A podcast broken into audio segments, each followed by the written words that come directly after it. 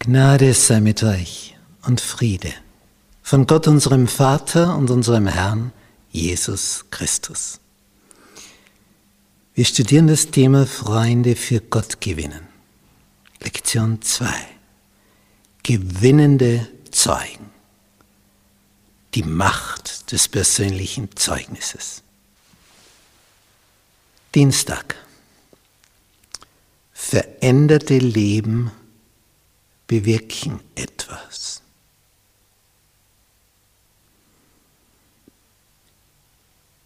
Wir erinnern uns, es ist Nacht von Donnerstag auf Freitag. Jesus wird verhaftet in Gethsemane. Und Petrus und Johannes gelingt es in diesen Innenhof vom Palast des Hohepriesters da hineinzukommen. Johannes hat ein Wörtchen eingelegt für Petrus. Und Petrus wärmt sich dann am Kohlenfeuer. Jesus wird gerade interviewt. Verhört nennt man das. Und dann sagt jemand, du gehörst ja auch dazu. Und Petrus erschreckt bis ins Innerste. Jesus steht dort verhaftet werden sie ihn auch gleich verhaften. Und noch einmal sagt jemand was. Und noch einmal. Und jedes Mal leugnet er und zum Schluss verflucht er sich. Und die sagen, dein Dialekt verrät dich, du bist das Galiläer. Wir hören das an deiner Aussage. Und er leugnet, bis der Hahn kräht. Und dann begegnen sich zwei Blicke. Jesus schaut Petrus voll an.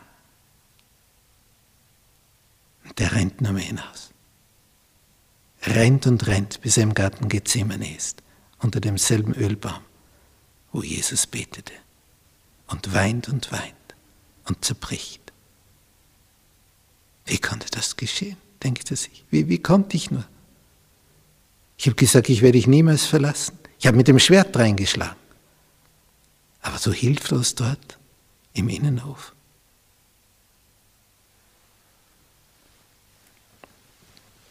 Und derselbe Petrus ist nicht mehr dasselbe, als er jetzt verhaftet wird mit Johannes und als er vor demselben Tribunal steht, dem Hohen Rat, vor dem wenige Tage zuvor Jesus gestanden ist. Es sind die Männer, die Jesus ans Kreuz gebracht haben. Und die machen ihm klar, ihr sagt nie mehr irgendein Sterbenswort über Jesus.